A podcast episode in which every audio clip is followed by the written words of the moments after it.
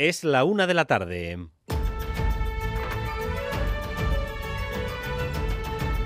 Crónica de Euskadi con Dani Álvarez.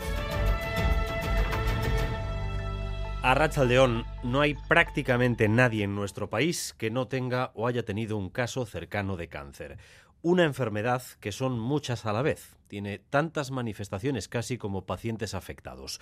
Por eso la investigación es una tarea ingente que se desdobla una y otra vez para buscar el porqué del origen, cómo mejorar los tratamientos, por qué se dan fenómenos como la metástasis, en fin, que hoy EITB Maratoya conecta como pocas veces con el sentir del país.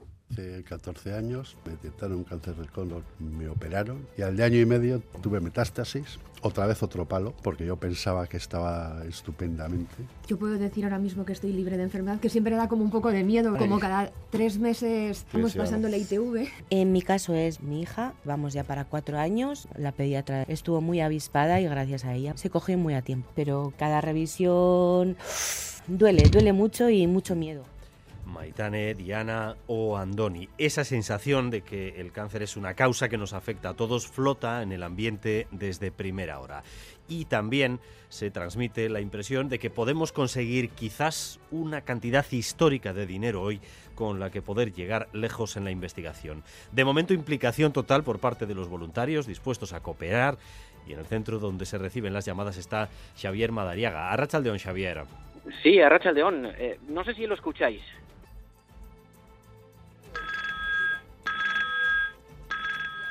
Es el sonido que tiene la cara más solidaria de nuestro país. A esta hora acumulamos en el EITB Marato ya 62.754 euros. Es que ricasco, pero seguid llamando. Seguid llamando a ese 900-840-750 y también un donativo al 33478. Esta sede de EITB convertida en centralita con más de 150 caras conocidas. Si llamáis ahora mismo os pueden responder Virginia Verasategui o Ismael Urzaiz, entre otras personas. Precisamente esta mañana ha estado en Boulevard la consejera de Salud, Gochones Agardui, que aparte de hablar de ITV Maratoya, también se ha referido al proceso para reducir las listas de espera en Osakidecha. Sus datos. Bueno, pues ahora estamos rondando los 59, 60 días de, de, demora en lista de espera quirúrgica. Pero también le digo que la medida en la que hemos ido recuperando la normalidad, esa percepción de la ciudadanía también ha ido descendiendo porque está viendo, está viendo que su sistema tiene capacidad de reacción. En la crónica política todo sigue pasando por la moción de censura en Pamplona. Desde Bruselas, el presidente del Gobierno de España se ha referido por vez primera a este movimiento político. Dice Sánchez que es un caso concreto.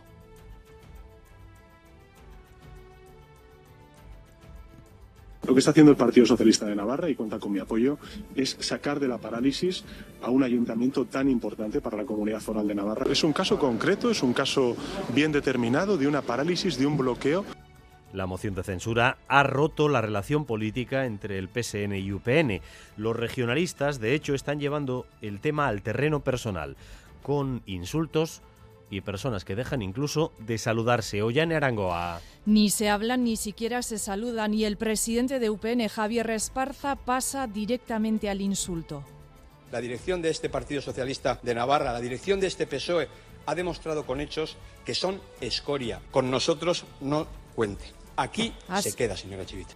Ha sido el punto álgido de tensión en el Pleno del Parlamento. Hoy, Pleno que han abandonado los 15 parlamentarios de UPN. Rotas las relaciones políticas con los socialistas, los regionalistas pasan a la política de trincheras, se echan a la calle con una concentración este mismo domingo al mediodía frente al Ayuntamiento de la capital navarra con el lema Pamplona no se vende.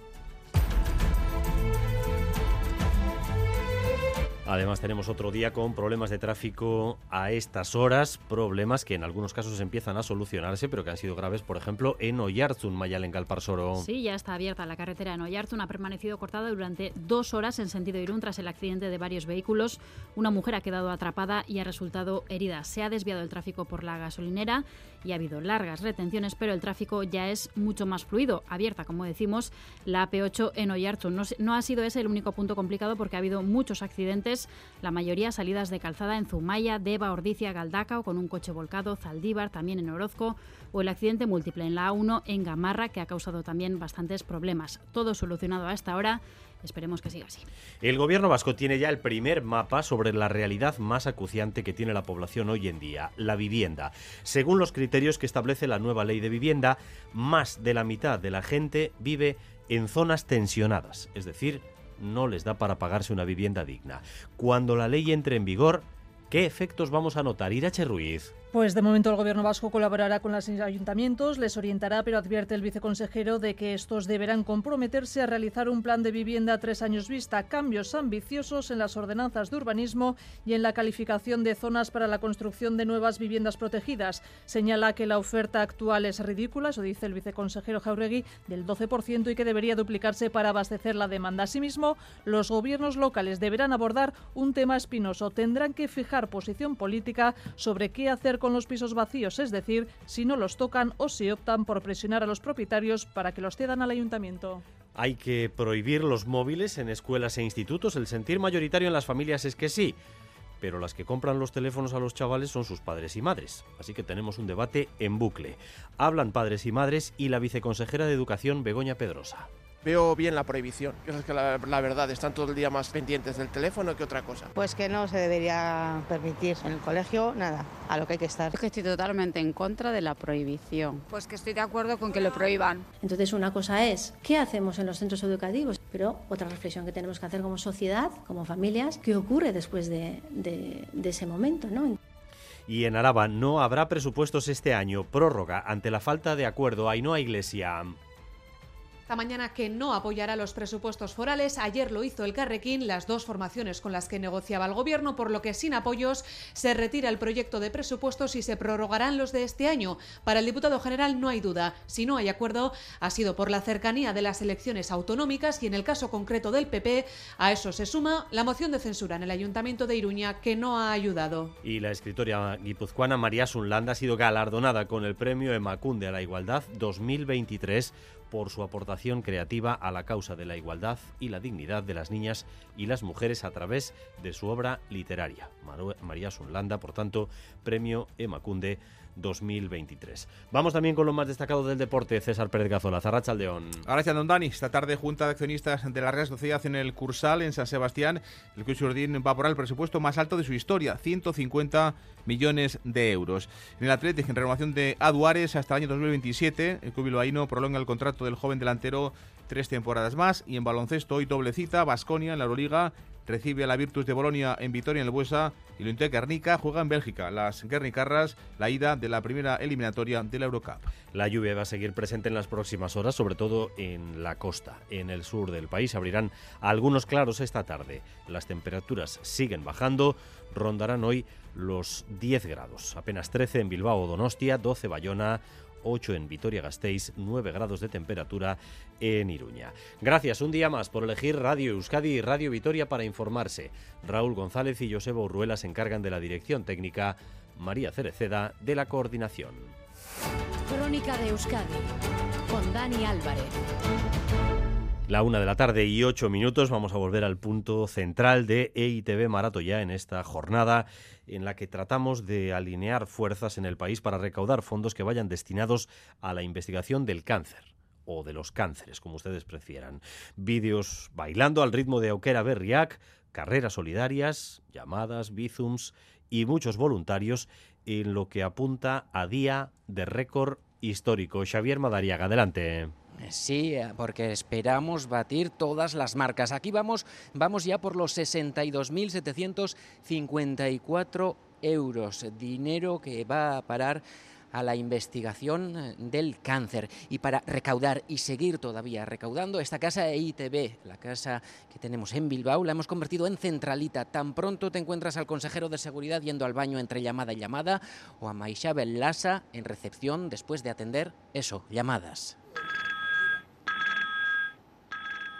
Lo escucháis, EITB Marato ya es la cara más solidaria de nuestro país. En Centralita siempre están los típicos piques para ver quién la tiene más larga.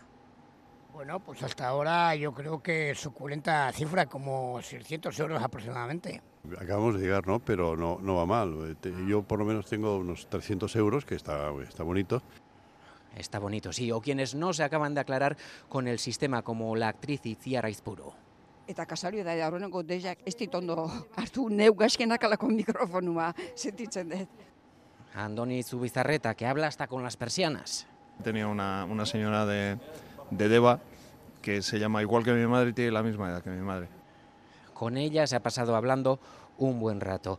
Estas personas son quienes atienden, las telefonistas, pero lo más importante son vuestras llamadas y también vuestros bizums. Y todo esto está pasando aquí en esta sede de EITB en Bilbao, pero es que además este EITB Marato ya se está corriendo literalmente en el Bilbao Arena. Lo está haciendo el atleta Xavier Salillas. A él además le acompañan más de mil personas. Entre esas personas corriendo con él y entrevistándolo hemos estado. Va a estar corriendo 16 horas de carrera. Esto es lo que nos dice. Me había puesto en la cabeza pasar de los 100 kilómetros, pero es que esto tampoco se puede. Viene gente, me acompaña, tengo que estar con ellos. Y por cada kilómetro que haga, CaixaBank aporta 200 euros a EITB Maratoya. Necesitamos más dinero, recordad, 900-840-750 y Bizum donativo al 33 478. Desde primera hora de la mañana se han ido reuniendo personas representativas del país a coger el teléfono e intercambiar, como escuchaban, impresiones con la ciudadanía y también apuntar las aportaciones económicas que se están haciendo por parte de personas y de eh, relevantes empresas. María Ruiz ha podido hablar también con alguno de esos protagonistas. Sí, a las 9 de la mañana puntual abría sus puertas el call center y empezaban a llegar las primeras llamadas. Al otro lado del teléfono, algunos de las figuras de nuestro país más reconocibles. Del mundo del deporte, por ejemplo, figuras como Abel Barriola, Maider Unda o Gorka Iraizoz y Abraham Molano. Estos dos últimos animaban a hacer una aportación. Somos sensibles a, lo que necesitamos, ¿no? que es la salud, y si nos falla la salud ya puede ser buen deportista que, no saca rendimiento. Lo interesante es que, estemos aquí sin parar, cogiendo llamadas, que la gente se anime y, aporte su granito de arena para la causa. También hemos visto durante la mañana varios consejeros del Gobierno vasco que se han volcado con la causa. Uno de ellos ha sido el consejero de Economía y Hacienda, Pedro Azpiazu, quien contaba que ha empezado con muy buen pie. Llevo 200 euros, dos mujeres, una de Ibar y otra de, Bilbao. Y bueno, y espero que poco a poco se vaya animando. La, la, Bilbao me ha dicho, ya te conozco, me ha dicho, oye, pues cuando nos veamos dime quién eres y ya está. ¿eh? Y tampoco faltaban otras personalidades destacadas como Maisabel Lassa. Sí que se veía desde el primer momento que su intención era aportar dinero, eso sí, lo tenía claro, que se anime la gente a que nos llamen. Animaba así a que continúen las donaciones. Durante todo el día de hoy, hasta 150 personajes conocidos de la sociedad estarán al otro lado del teléfono, en ese 900-840-750, recibiendo sus aportaciones. La una de la tarde y 13 minutos, volveremos en un ratito a ese call center. Mientras, les contamos también que los hospitales de Osakidecha están registrando una mayor incidencia de pacientes por los virus respiratorios, aunque la consejera de salud niega que los hospitales estén saturados. Sobre las listas de espera, ha asegurado que siguen bajando. Para operarse hay una demora de 59 o 60 días dos menos, según Sagardi, que hace un mes. Natalia Serrano. En Boulevard de Radio Euskadi lo ha explicado la consejera Sagardi que si aún no hemos vuelto a la situación prepandemia en listas de espera, el objetivo de acortarlas se va cumpliendo. Bueno, pues ahora estamos rondando los 59, 60 días de, demora en lista de espera quirúrgica. Esto es, estamos dentro de los datos del decreto de garantía. Es decir, han bajado dos días el tiempo de espera con respecto a poco más de un mes, pero es que además ya se está en ese rango, ese rango que garantiza una buena atención, 60 días. Y en atención primaria, pues hasta la semana pasada estábamos en dos días o día y medio para cita en el ambulatorio. Ahora con el invierno, el aumento de las enfermedades respiratorias, esta semana ese tiempo de espera ha subido a casi tres días.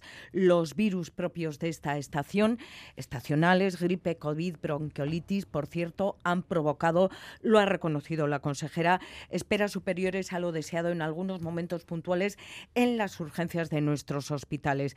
Mayor incidencia sí, ha dicho Sagardui, saturación no, porque explicaba los centros que lo han necesitado han puesto en marcha planes de contingencia.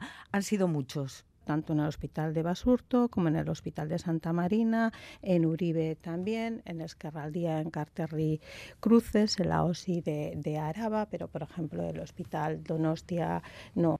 Más camas, por lo tanto, por la afección de los virus respiratorios y los ingresos. Decía la consejera que la satisfacción ciudadana con Osakidecha está creciendo en la medida que esta está demostrando que se sale del bloqueo de después de la pandemia. Vamos con Pamplona y su moción de censura. La verdad es que no se puede decir que estemos asistiendo a este cambio en un clima de serenidad o de normalidad, más bien al contrario. El ambiente se está viciando y mucho.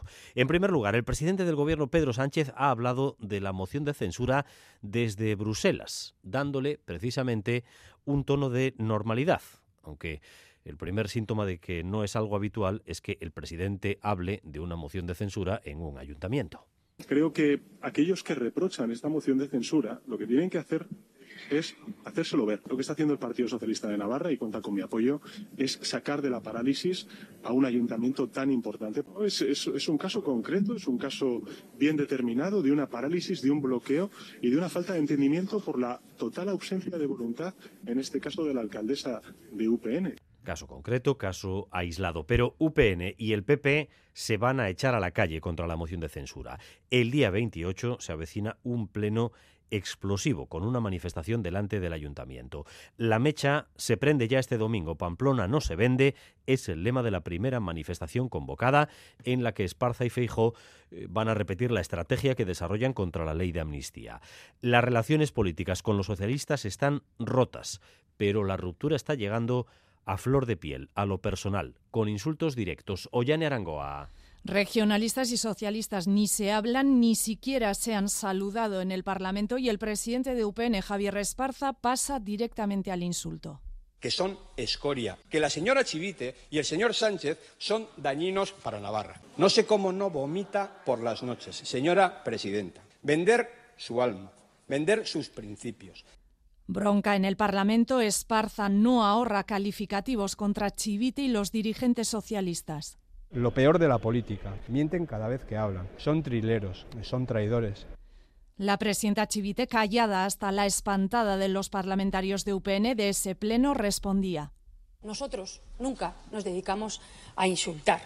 Poco respeto plantea por esta Cámara ni él ni su grupo. En los pasillos tampoco hemos visto ni saludos ni el más mínimo contacto, solo se hablan a través de los medios. Ramón Alzorriz del PSN pide a UPN que abandone la confrontación. Que no incendie la calle, que no utilice métodos antiguos que ellos mismos criticaban, que deje de señalar y que trabaje por la convivencia en nuestra tierra. Pero Javier Esparza asegura, van a reaccionar. Creo que Navarra eh, tiene que reaccionar y nosotros desde luego vamos a buscar esa reacción en la sociedad navarra. Primera cita este domingo al mediodía bajo el lema Pamplona no se vende. La primera vez que el Partido Socialista vota a un alcalde de Euskal Herria Bildu. Algo así se ha tejido con mucha discreción y con personas determinantes en ambas formaciones.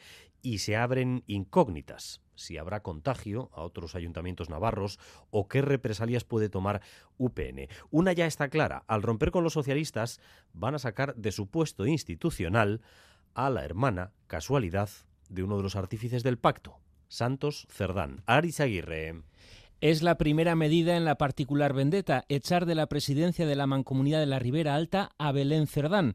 Hermana de Santos Cerdán, escudero y negociador de Sánchez, UPN presentará moción de censura porque tiene mayoría en moción de censura en la mancomunidad de la Ribera Alta, donde bueno, pues, eh, en este momento hay una representante del Partido Socialista de Navarra, ostenta la presidencia, pues vamos a reconducir esa situación y de inmediato van a salirse del único gobierno municipal donde cohabitan con el PSN. En una localidad como Orcoyen, en la comarca de Pamplona, donde el PSN tiene un alcalde, eh, gracias a UPN, estamos compartiendo gobierno municipal, lo vamos a abandonar. Lo harán allá donde puedan porque su influencia es limitada, pero comienza la política de trincheras de UPN de tierra quemada con respecto a los socialistas. Parece que somos la peste, bueno, pues ya está. Ni nos mire, ni nos llame a ninguna reunión porque desde luego no vamos a estar. El PSN, en cambio, Palo y Zanahoria les dice ahora que en los municipios de Barañé, Negües y Estella, donde UPN gobierna en minoría como en Pamplona, están dispuestos a negociar los presupuestos. Ramón Alzorriz, PSN. Va a ser una actitud proactiva, propositiva y va a ser una actitud de mano tendida. Que depongan ya esa actitud de pataleta. Pero UPN no se fía, dice estar curada de espanto. Dicen que no, pero también decían que no iban a hacer alcalde de Joseba Sirón. Es que mienten a diario. Ahora dicen que no y mañana te puedes encontrar una moción de censura en cualquier localidad. Esto es así y como tal hay que asumirlo. Es el divorcio total en la fase más emocional, la del resentimiento. Mientras el PSE mira de reojo, pero marcando distancia, Andueza insiste en que no votará a un candidato al Endacari de Euskal Herria Bildu porque él mismo aspira a ser Lendakari en las próximas elecciones.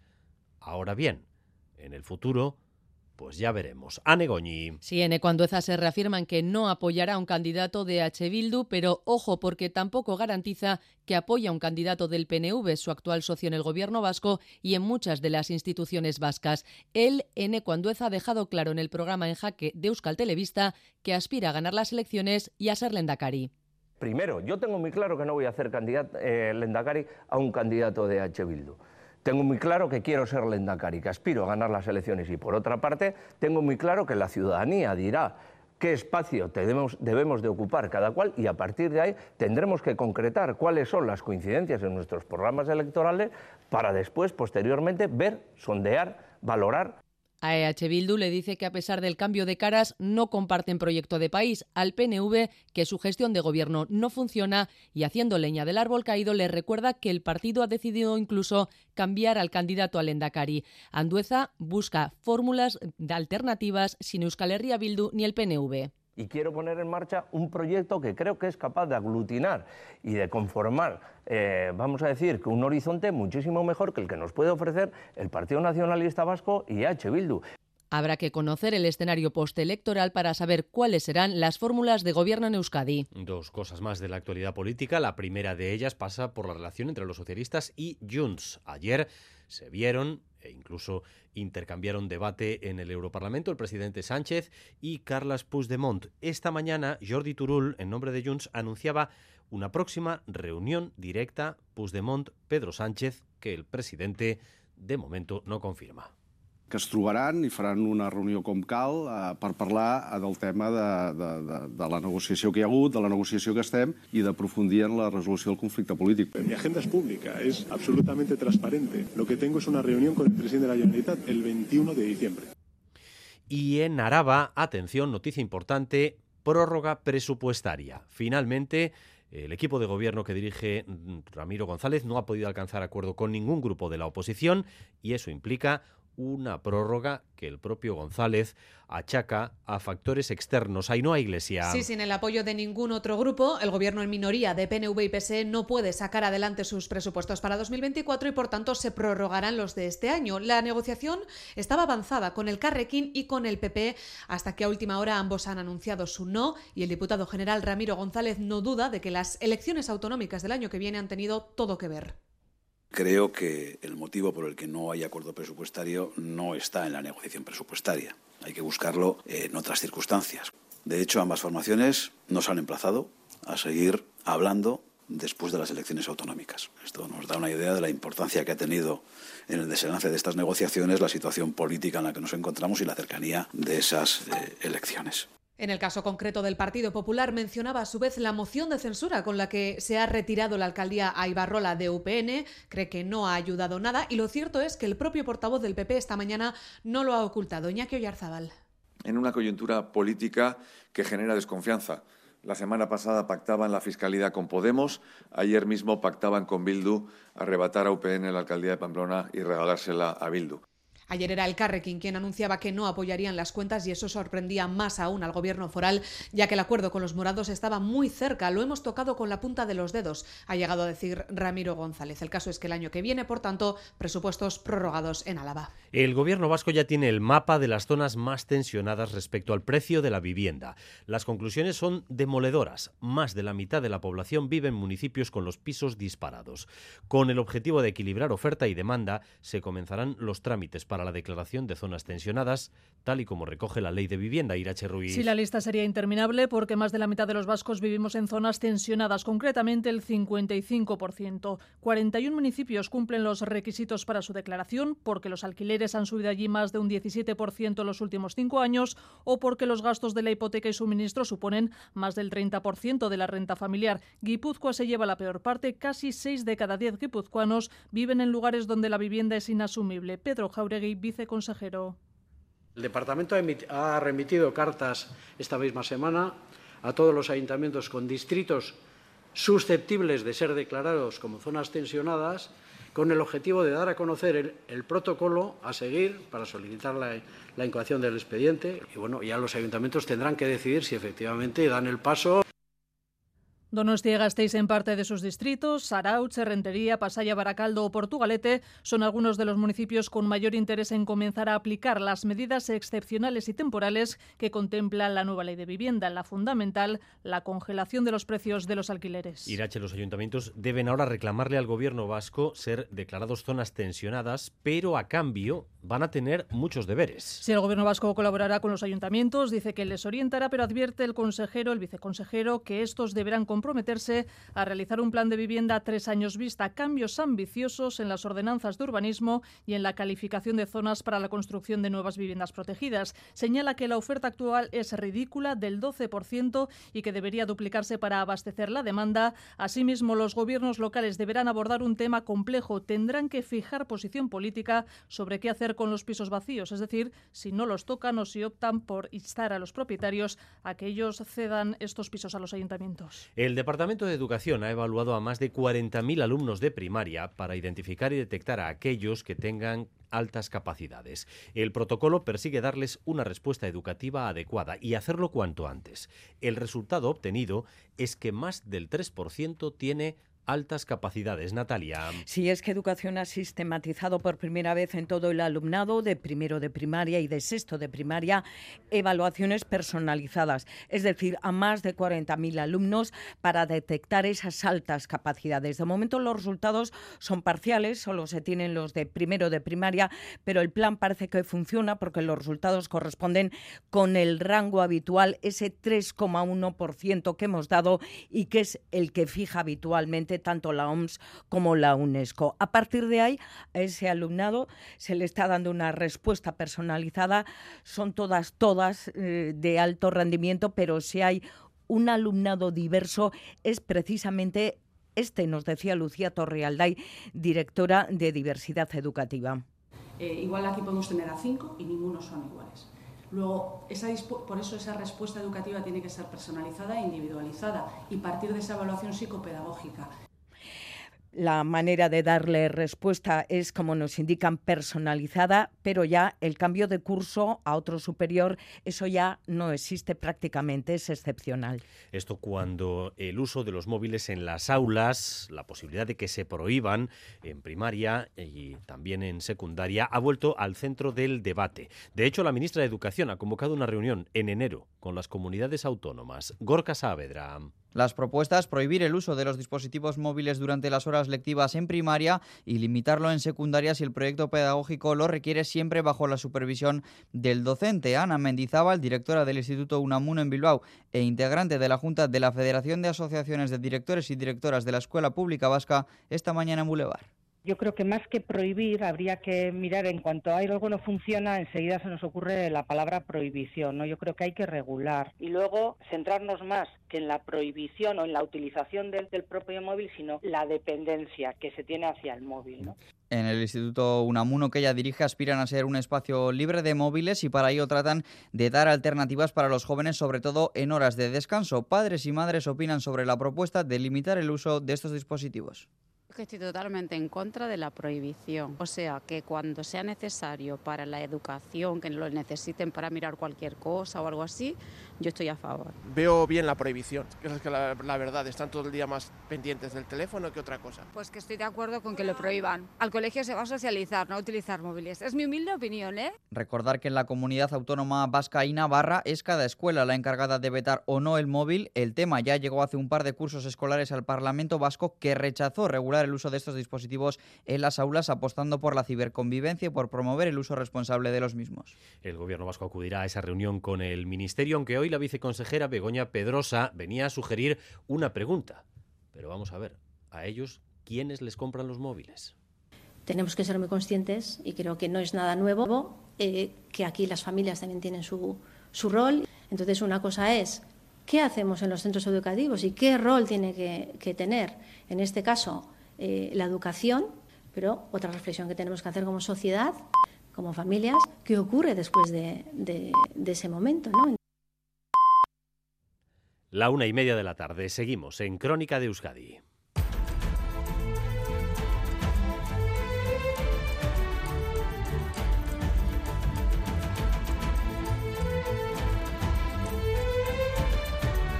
Continuamos en un instante con más información, pero como de costumbre, a esta hora actualizamos la previsión del tiempo. Euskalmet, Arrachaldeón.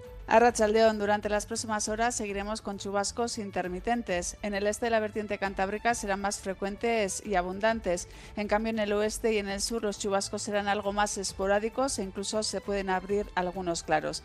El viento del noroeste por la tarde irá perdiendo intensidad, pero todavía se pueden dar rachas fuertes en zonas expuestas, especialmente en el litoral y en el eje del Ebro.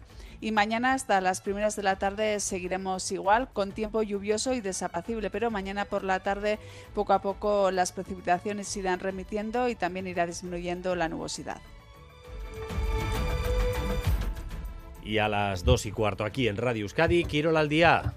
Más destacado de la actualidad deportiva que les vamos a dar ya en avance, en píldora ahora con César Pérez de Cazolas. Adelante, César. Gracias, don Dani. Pues eh, pendientes estamos esta tarde. Lo haremos de la Junta de Accionistas de la Real Sociedad en el Club Churdín en el Cursal. Una Real que va a aprobar el presupuesto más alto de su historia, 150 millones de euros. Aperriba el presidente de la Real. El jueves hay Junta General de Accionistas y vamos a proponer a los socios que acepten unas nuevas cuotas, una subida de cuotas entre 3 y 40 euros para los aficionados que van a tribuna. Bueno, lo vamos a proponer y lo explicaremos con todo detalle en la Junta General del jueves. Por cierto que la Real ya conoce todos sus rivales, eh, posibles rivales en el sorteo del próximo lunes. Uno de estos siete equipos se va a medir con el conjunto Churdín en octavos de final de, la Champions, después de que anoche se cerrase la fase de grupos de la Liga de Campeones. Paris Saint-Germain, Napoli, Leipzig, Lazio, PSV Eindhoven, Oporto y Copenhague. La eliminatoria se va a jugar entre febrero y marzo. La vuelta será en el estadio de Anoeta.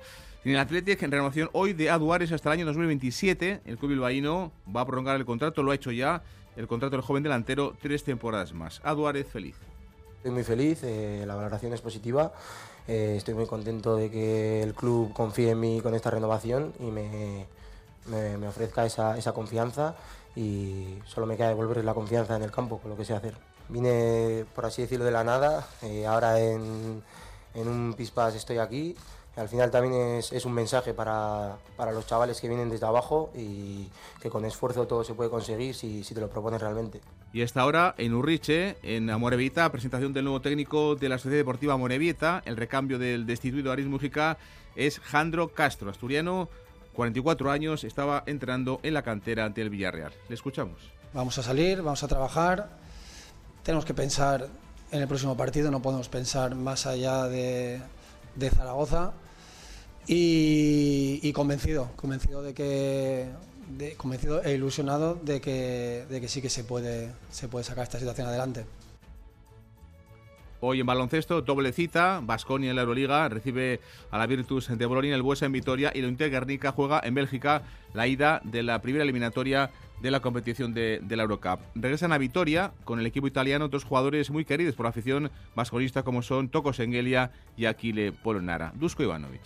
Y esto es partido de baloncesto, es 40 minutos, hay que creer, luchar, eh, tener concentración y, creer hasta el último momento.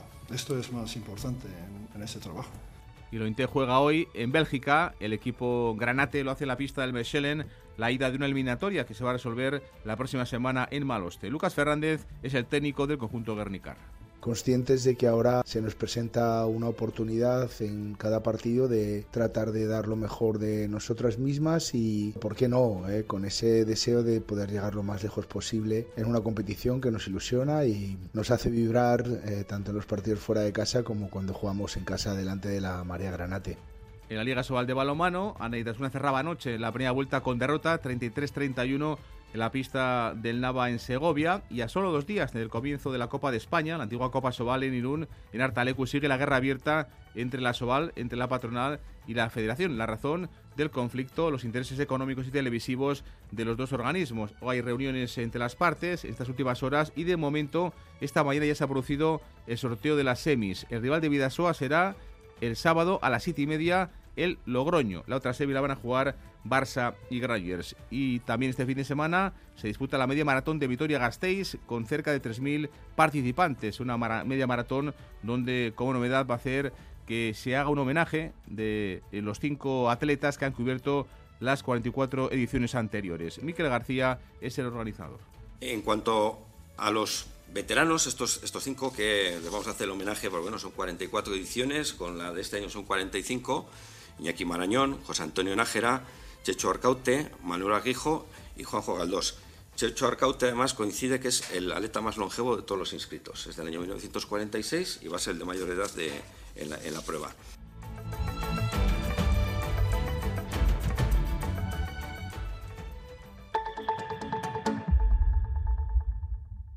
Lo tiene el hippie y el banquero, la vecina y el portero, el que es muy bailón y el que trae el cotillón. ¿Es un extra?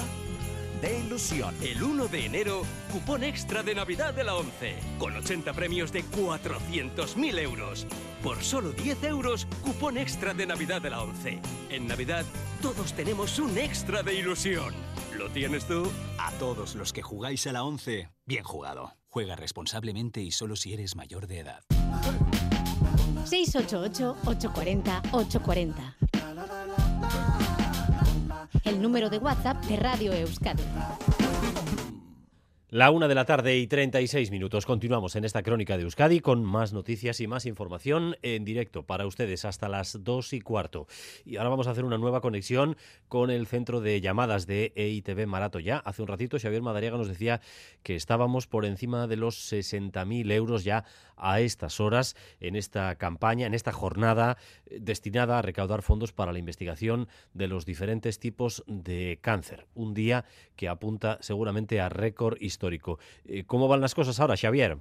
Sí, porque si antes hablábamos de más de 60.000, ahora tenemos que hablar, en tan solo media hora, tenemos que hablar de más de 70.000. La solidaridad de nuestro país tiene una cifra a esta hora, 70.354. Esa es la última actualización del marcador de EITB Maratoya, 70.354 euros. Pero queremos más y para eso necesitamos vuestras llamadas al 900-840-750 y Bizum donativo al 33478. Tenéis hasta la una, pero si llamáis ahora, mejor, porque además si llamáis ahora os coge, por ejemplo, el cantante de puro relajo aportar algo de solidaridad siempre está bien para, para, cada uno, entonces yo creo que todo lo que podamos hacer pues será poco.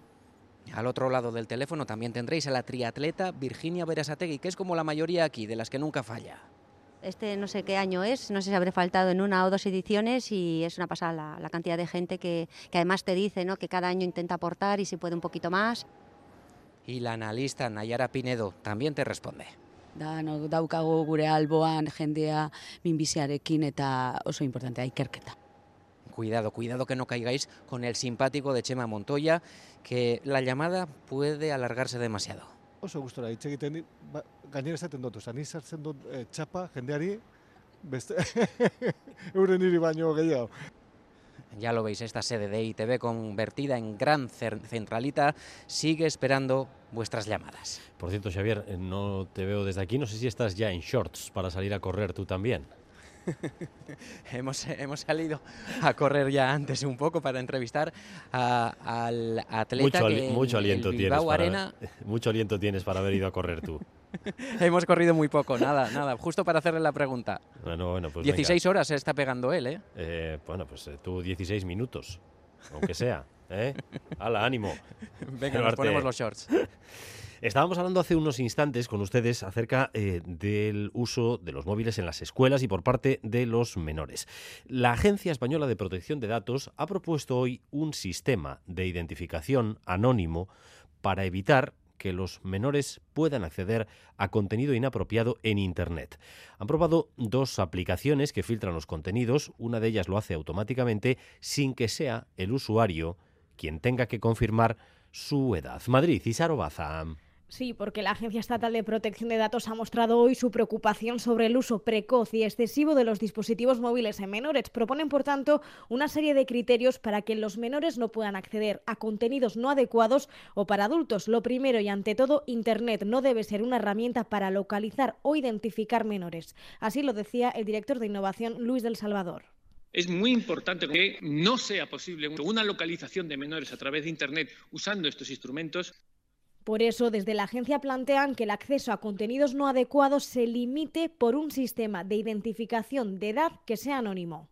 que permitan una acreditación anónima en el marco de lo que es la verificación de edad, que no se interprete de forma extensiva lo que son contenidos inadecuados para que tengamos una navegación libre en Internet.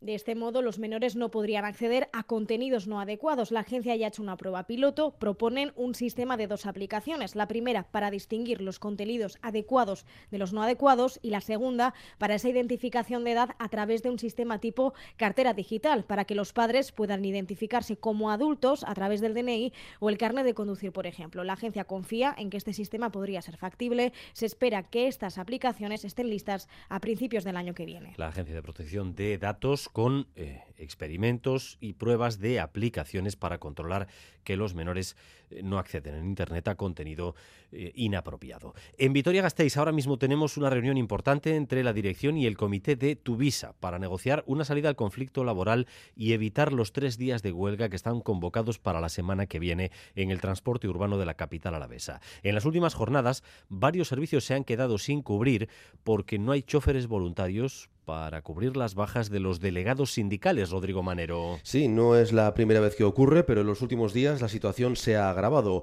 El autobús que debe pasar cada 10 minutos no aparece y sin aviso ni explicación, los viajeros se ven esperando hasta 20 y 30 minutos en la parada. Ha pasado en las líneas como la circular o la que une Zabalgana y Salburúa, que es una de las más usadas.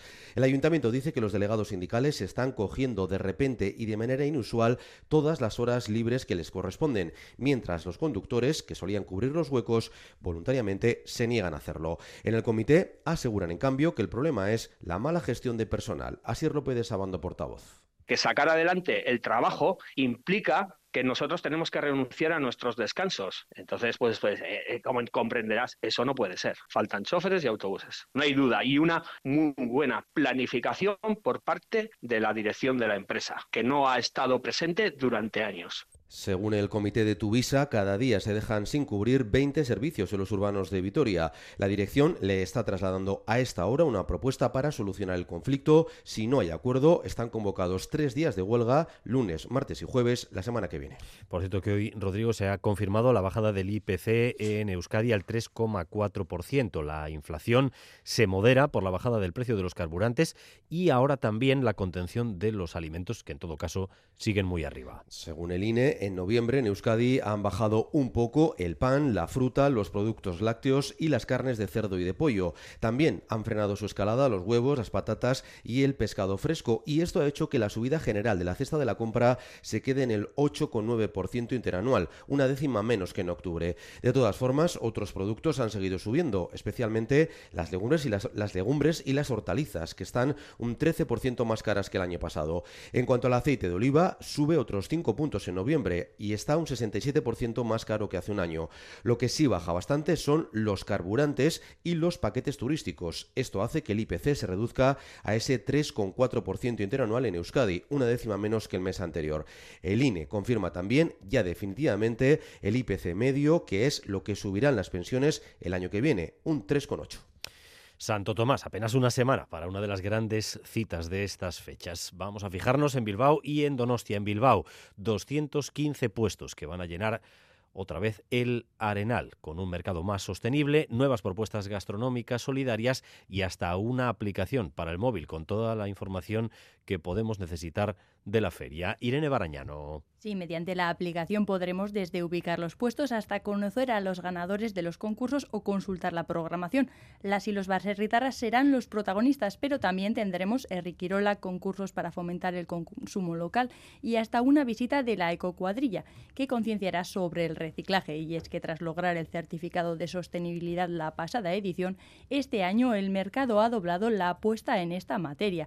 Nora Sarasola, directora de Obra Social de la Este año Santo Tomás volverá a ser kilómetro cero. Puestos y chotnas utilizarán vasos reutilizables y bolsas biodegradables para minimizar los residuos y luchar contra el plástico de un solo uso.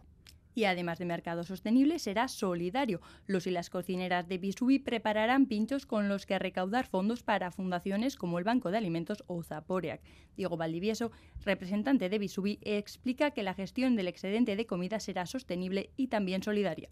El excedente de comida que no se venda para esa acción solidaria se va a poner en tuppers, armosellados, abatido y con etiqueta de consumo preferente y venderemos ese tupper solidario por si alguien no lo quiere comer allí y se lo quiere llevar a casa.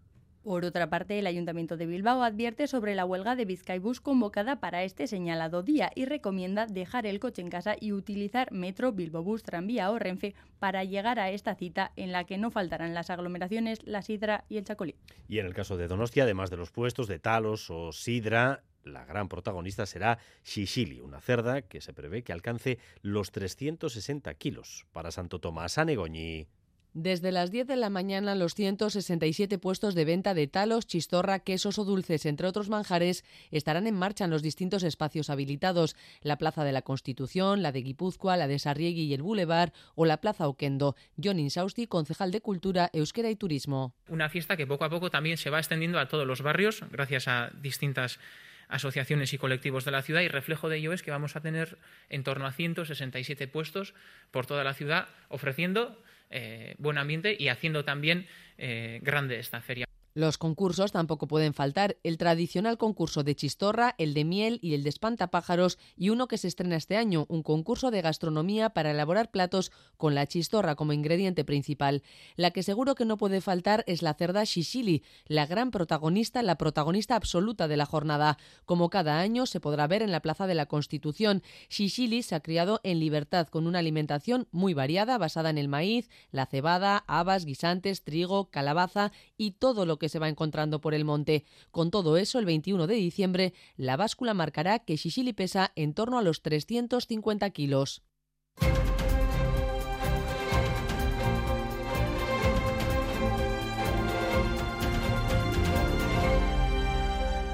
Hoy y mañana en Bruselas, cumbre del Consejo Europeo y con la ayuda económica y la integración de Ucrania como asuntos destacados en la agenda, esta mañana, uno de los protagonistas habituales de este tipo de cumbres, el húngaro Víctor Orbán, ya ha advertido Óscar Pérez que no lo va a poner fácil. Pues sí, eso ha dicho, se acaba ya el año y ya sabemos que a Ucrania se le está acabando también el dinero para hacer frente a la invasión rusa. Hay 60.000 millones de dólares bloqueados por el Congreso de Estados Unidos y ahora mismo la ayuda europea es más importante que nunca. Y tanto más lo es para el gobierno de Kiev abrir las negociaciones para su integración en la Unión Europea en el futuro. Ambos asuntos requieren de la unanimidad de los Estados miembros que ahora mismo no existe. Bruselas, Amaya, Portugal, Arrachaldeón.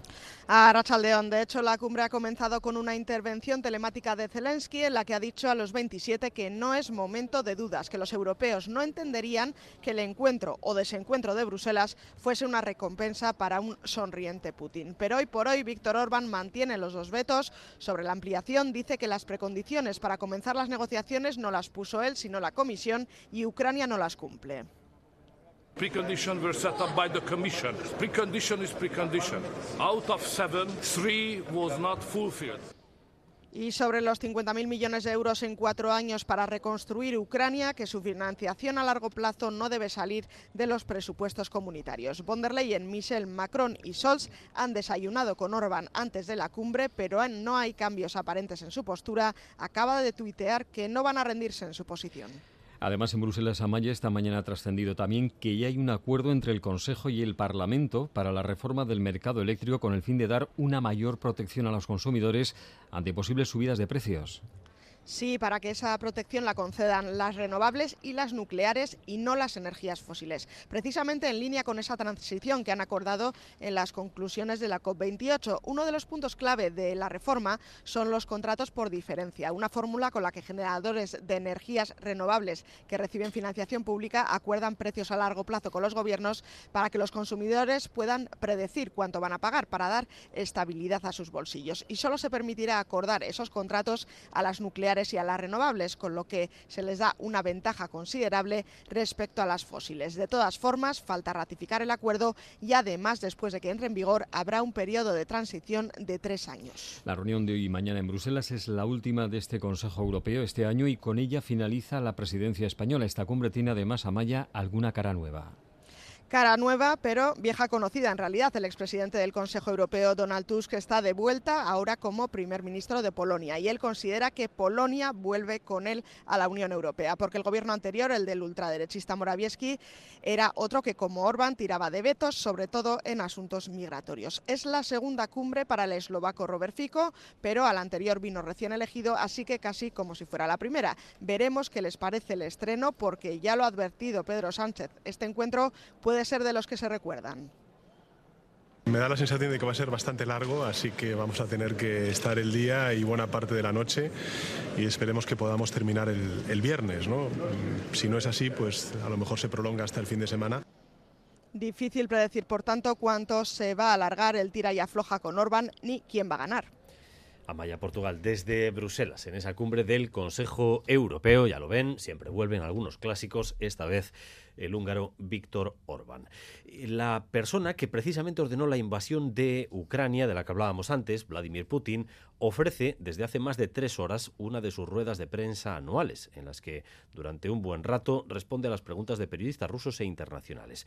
La impresión que está dando el presidente ruso no es, Oscar, eh, tampoco se podía esperar, pero no es la de alguien que esté perdiendo una guerra. Pues no, es muy significativo además que hace un año suspendieron esta rueda de prensa que Putin da cada año en diciembre. Las cosas entonces no les iban bien en la guerra. Hoy sí han hecho esta comparecencia a la que han incorporado preguntas de ciudadanos rusos, soldados y otros. Incluso ha estado presentado por el portavoz del Kremlin y allí se ha visto a un Putin, se está viendo a un Putin muy confiado en sus fuerzas, diciendo que la economía se va a recuperar el próximo año, incluso creciendo el 3,5% y que sus objetivos en la guerra no han cambiado. Habrá paz cuando consigamos nuestros objetivos y esos no han cambiado. La desnazificación de Ucrania, la desmilitarización y su estatus de neutralidad.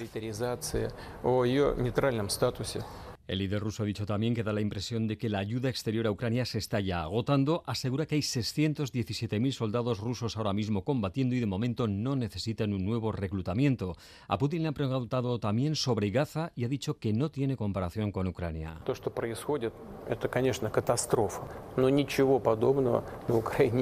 Lo que está ocurriendo allí es una catástrofe. No hay nada parecido en Ucrania. El secretario general de la ONU ha dicho que Gaza es el cementerio de niños más grande del mundo. Es una evaluación objetiva. Entonces, parece que Naciones Unidas no tiene ningún papel aquí.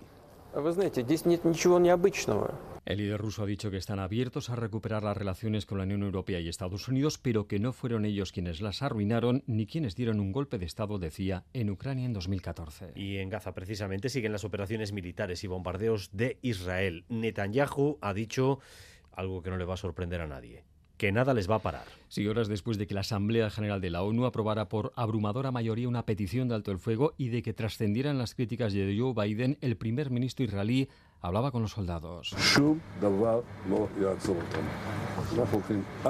Nada nos va a parar, iremos hasta el final, hasta la victoria, nada menos que eso, ha dicho Netanyahu. La ofensiva rey ha continuado en las últimas horas en Gaza, también en Cisjordania. Hay una operación militar en el campo de Jenin, dura ya tres días. Son 11 los palestinos muertos provocados en Jenin por disparos del ejército israelí.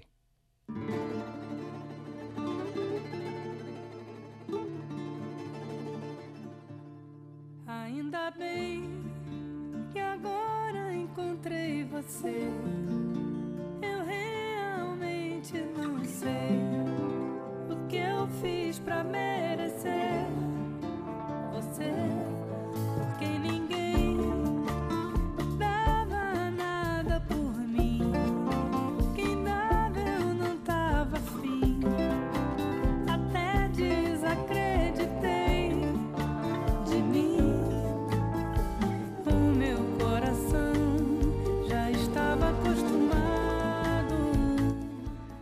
la tarde y 54 minutos. Ya estamos con Galder Pérez. Arrachaldeón, Galder. Arrachaldeón, Dani. Diana Kroll, Rufus Wainwright y Gregory Porter van a actuar en Donostia en el próximo Yasaldia. Así es, el festival ha anunciado esta mañana parte de la programación de la edición número 59. Otra vez, Dani, mirando al verano, otra vez haciendo planes para diferentes festivales. Ahora toca Yasaldia. Bueno, ya se han puesto a la venta las entradas para estos conciertos, no para todos, porque solo para los de la Plaza de la Trinidad, el Cursal, San Telmo y el Victoria Eugenia. Destacan los ciclos dedicados al saxofonista John Thorne y al bajista William Parker y también la oferta de vocalistas que van a visitar Donostia entre el 23 y el 28 de julio. Apuntamos las fechas de Yasaldia y entre esos nombres está esta que escuchamos, la brasileña Marisa Monte, que actuará por primera vez en Yasaldia. El resto de nombres pues ya son conocidos por aquí Ujú. y por Donostia, grandes nombres también. Apuntamos, apuntamos, apuntamos la fecha. Vamos a escuchar a Miguel Martín, director de Yasaldia, hablando de esta mujer que escuchamos de fondo, Marisa Monte. Yo diría que es uno de los objetivos que este festival ha tenido durante muchísimo tiempo.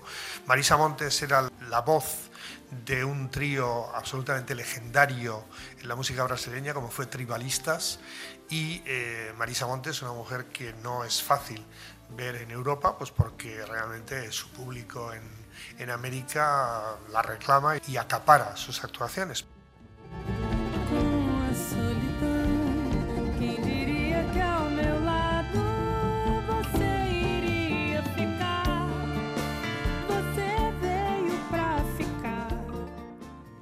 Destellos que siempre nos ofrece en cada edición. Eh, Yasaldia, eh, sin duda, uno de ellos este próximo año será el de Marisa Monte. Y otro nombre propio en la jornada de hoy, otra mujer, María Sunlanda, Premio Emacunde a la Igualdad 2023 por su aportación creativa a la causa de la igualdad y dignidad de las niñas y mujeres a través de su obra literaria. Sí, desde Macunde Dani destacan que esta candidatura reúne todos los criterios que contempla el premio, como el recorrido, la relevancia, la repercusión y la influencia de la premiada a favor de la igualdad. El jurado destaca que su extensa obra literaria, dirigida a público infantil y juvenil, refleja su preocupación por la lucha contra el sexismo y por favorecer el empoderamiento de niñas y mujeres. Landa subraya la importancia de la literatura infantil porque tiene un papel primordial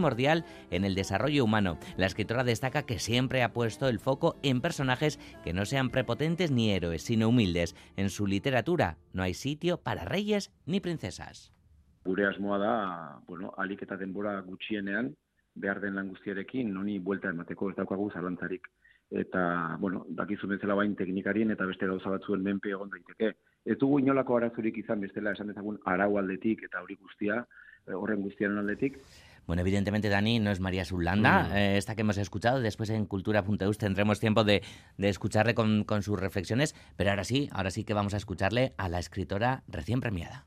Queriendo sin querer, mi tendencia es siempre a enfocar a personas o Marlene la Zapata marginales, poca cosa, sin grandes glamours ni consideraciones. Desde luego ningún rey, ninguna reina, ninguna princesa, nada que se una a Walt Disney.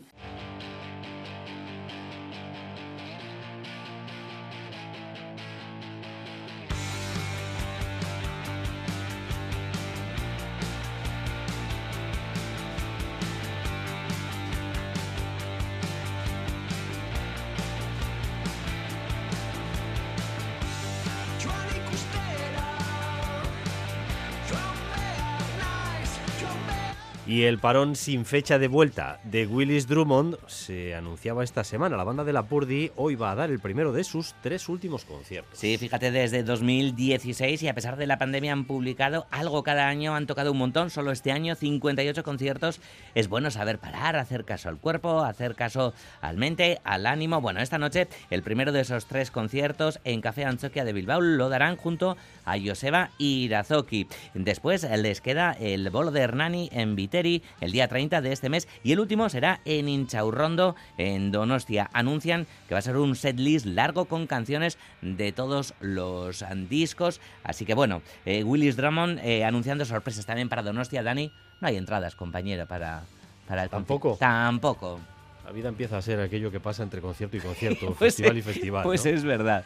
Bueno, eh, comentamos que, que, eh, al Cherry le queda poco para echar el, el cierre, eh, que será hacia fin de año. Sí, efectivamente, con, con el año cierra tanto el bar como, como la galería. Por cierto, por cierto, que la galería precisamente hoy inaugura su última exposición protagonizada por una de sus fundadoras, por Raquel Ubago. Y otro local que cierra este temporalmente Mala es racha ¿eh? Mala racha, mala racha. De ello vamos a hablar también esta tarde en Cultura.eus con diferentes agentes donostiarras de, de lo que está pasando. Lo de Doca es cierto que son daños en la estructura de- del techo, así que los responsables deciden cerrar la sala por responsabilidad, como no, hasta que se solucione el problema y esperan que en primavera vuelva a abrirse. Y precisamente le escuchábamos hablando de ello a Luis Barinaga Rementería de Doca, que es check, el corte que se nos ha colado de esas ganas de volver a abrir, como Bueno, lo hemos escuchado antes eh, eh, de manera anticipada y a partir de las 3 y 5 en cultura.eus. De manera ordenada o no. Bueno, ya veremos. Siempre nos gusta el caos. Geroarte Galder. Geroarte. Son las 2 de la tarde.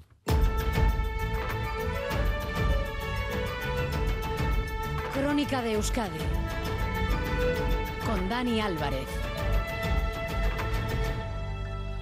Gracias por continuar en nuestra compañía, gracias un día más por elegir Radio Euskadi y Radio Vitoria para informarse. Durante los próximos 15 minutos vamos a tratar de resumir para ustedes lo esencial de la información de esta jornada de jueves, un día en el que hemos conocido el primer mapa elaborado por el gobierno vasco sobre una de las realidades más acuciantes que tiene la población hoy en día, el acceso a la vivienda. Según los criterios que establece la nueva ley de vivienda, más de la mitad de la población vasca vive en zonas tensionadas, es decir, que no les da para pagarse una vivienda digna. Con el objetivo de equilibrar oferta y demanda, se van a comenzar los trámites para la declaración de estas zonas. Irache Ruiz. Sí, Guipúzcoa es el territorio con la vivienda más disparada. Casi 6 de cada 10 guipuzcoanos viven en localidades que cumplen los requisitos de zona tensionada. A nivel de Euskadi, el 55% de la población vive en estas zonas. El gobierno vasco ya les ha remitido a los 41 municipios afectados las directrices para que reclamen oficialmente ser declarados lugares con los pisos inasumibles. A cambio, los ayuntamientos se deben comprometer a realizar un ambicioso programa en materia de vivienda a tres años vista. Pedro Jauregui, viceconsejero. El departamento ha emiti- ha remitido cartas esta misma semana a todos los ayuntamientos con distritos susceptibles de ser declarados como zonas tensionadas con el objetivo de dar a conocer el, el protocolo a seguir para solicitar la, la incoación del expediente. Y bueno, ya los ayuntamientos tendrán que decidir si efectivamente dan el paso, pero claro, tienen deberes, y no pocos. Deberán calificar terrenos para la construcción de vivienda protegida o decidir qué hacen con los pisos vacíos. La mayoría de distritos de Donostia y Gasteiz, Irún, Sarautz o Baracaldo podrían ser los primeros en registrarse para lograr una vivienda accesible para sus vecinos, congelándoles el precio del alquiler. Además, sobre salud, sobre sanidad, los hospitales de Osakidecha están registrando estos días una gran incidencia de pacientes afectados por virus respiratorios. Pero la consejera Sagardui dice que esos hospitales no están saturados. Además, sobre las listas de espera, ha reiterado esta mañana en una entrevista aquí en Radio Euskadi, en Boulevard, también dice que están bajando. Para operarse hay una demora de 59 o 60 días, dos menos que hace un mes. Natalia Serrano. En Boulevard de Radio Euskadi explicaba la consejera Sagardui que si aún no se ha vuelto a la situación prepandemia, el objetivo de ir acortando las listas de espera va dando sus frutos. Bueno, pues ahora estamos rondando los 59, 60 días de, de demora en lista de espera quirúrgica. Esto es, estamos dentro de los datos de, del decreto de, de garantía en atención primaria. Hasta la semana pasada estábamos eh, en dos días o día y medio de espera para cita en ambulatorio. Con el invierno ahora y el aumento de las enfermedades respiratorias, esta semana ha subido ese tiempo de espera a casi tres días. Los virus propios de esta estación, gripe, COVID, bronquiolitis, han provocado, reconocía la consejera, esperas superiores a lo deseado también en algunos momentos puntuales en las urgencias de nuestros hospitales. Mayor incidencia sí, ha dicho Sagardui, saturación en los hospitales no, porque los centros que lo han necesitado han ido poniendo en marcha planes de contingencia. Tanto en el Hospital de Basurto como en el Hospital de Santa Marina, en Uribe también, en Escarraldía, en Carterri Cruces, en la OSI de, de Araba, pero por ejemplo el Hospital Donostia no. Más camas por la afección de los virus respiratorios, decía la consejera que la satisfacción ciudadana con Osakidecha crece en la medida que esta demuestra que se sale del bloqueo tras la pandemia.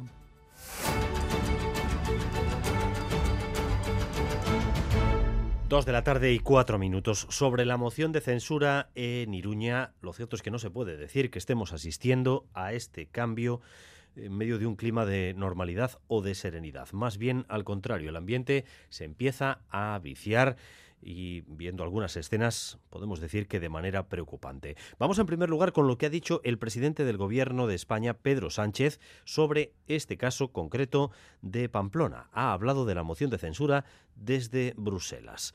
Lo cierto es que no suele ser habitual que un presidente del Gobierno hable eh, de un caso concreto, de un municipio, pero es evidente que este caso trasciende a la propia ciudad. Creo que aquellos que reprochan esta moción de censura lo que tienen que hacer es hacérselo ver. Lo que está haciendo el Partido Socialista de Navarra, y cuenta con mi apoyo, es sacar de la parálisis a un ayuntamiento tan importante. Es, es, un caso concreto, es un caso bien determinado de una parálisis, de un bloqueo y de una falta de entendimiento por la total ausencia de voluntad, en este caso de la alcaldesa de UPN. Un caso concreto, dice Pedro Sánchez, por la parálisis de UPN por el bloqueo en el gobierno local. Pero UPN y el Partido Popular van a lanzarse a la calle contra la moción de censura. El día 28, que será el día del Pleno, se prevé una cita explosiva con manifestación delante del ayuntamiento incluida.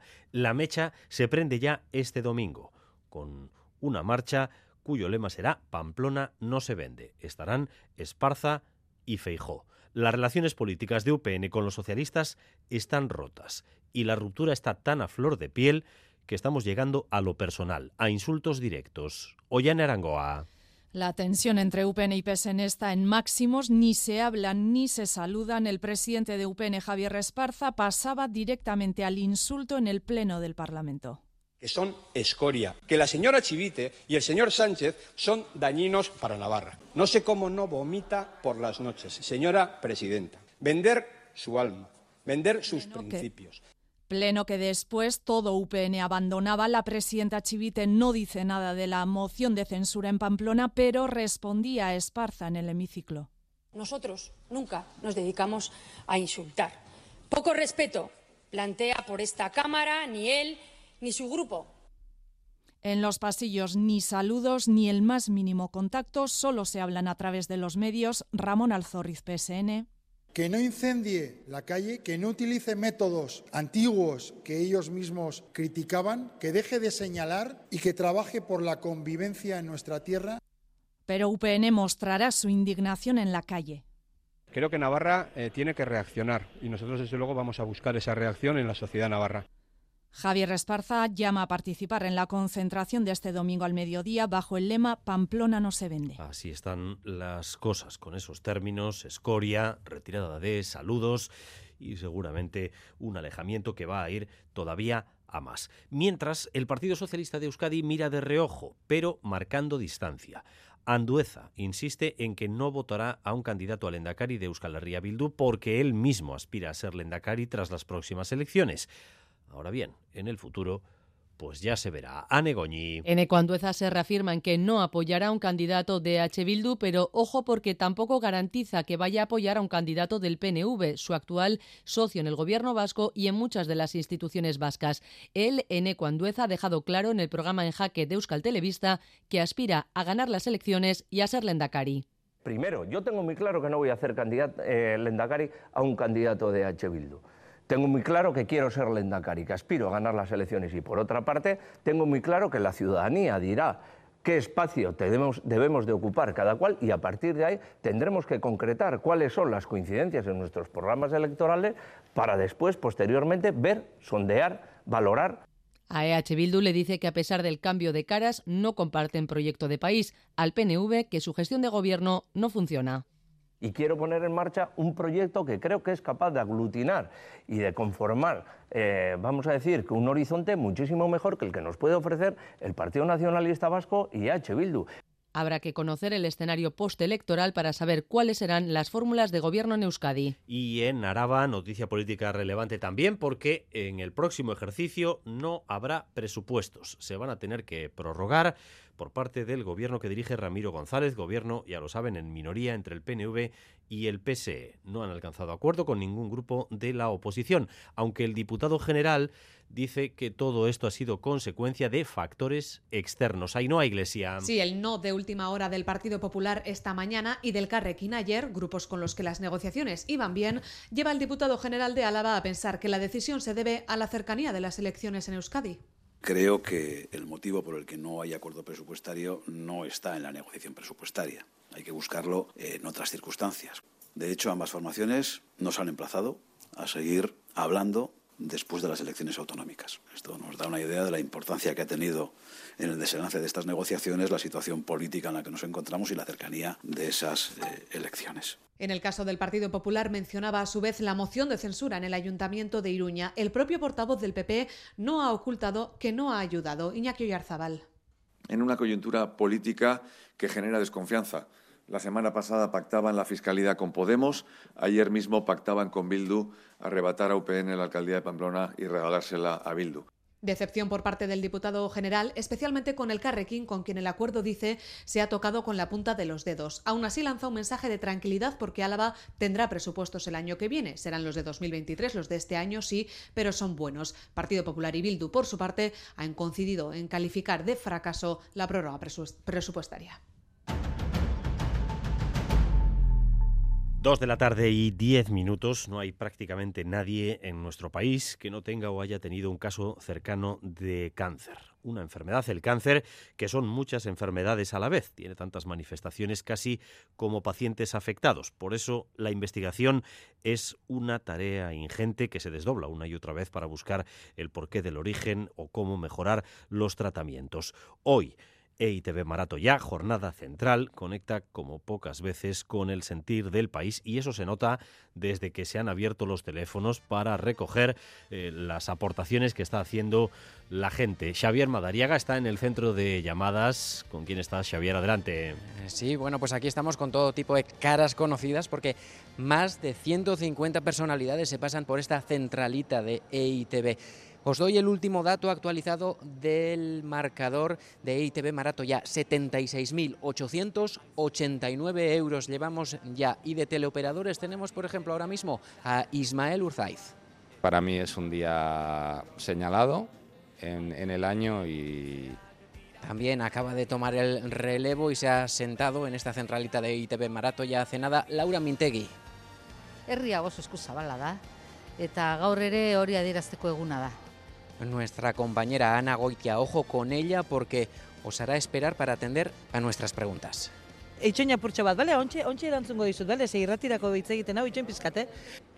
Nos ha contado, por cierto, que hay llamadas que llegan hasta desde Cataluña. Y así seguimos. Esto es un no parar. Como en el Bilbao Arena sigue corriendo el atleta Xavier Salillas. 16 horas va a correr, unos 100 kilómetros y CaixaBank aportará 200 euros por cada kilómetro que corra. Todo por este EITB Maratoya. 76.889 llevamos, pero Queremos más. Seguid llamando 900-840-750 y el Bizum donativo al 33478.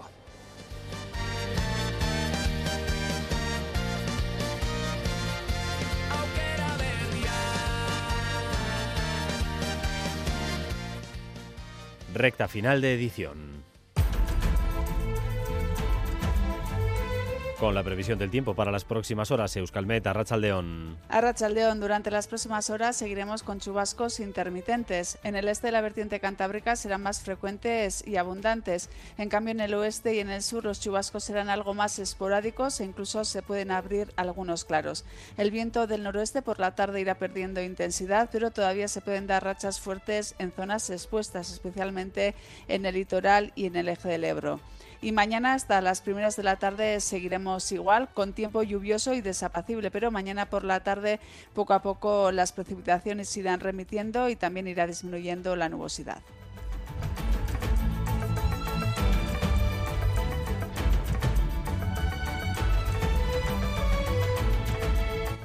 Hasta aquí esta crónica de Euskadi, pero seguimos haciéndoles compañía y con la información cada hora y a partir de las 7 en Gambara con Arancha García y Miriam Duque. Raúl González y Joseba Urruela han estado en la dirección técnica, María Cereceda en la coordinación.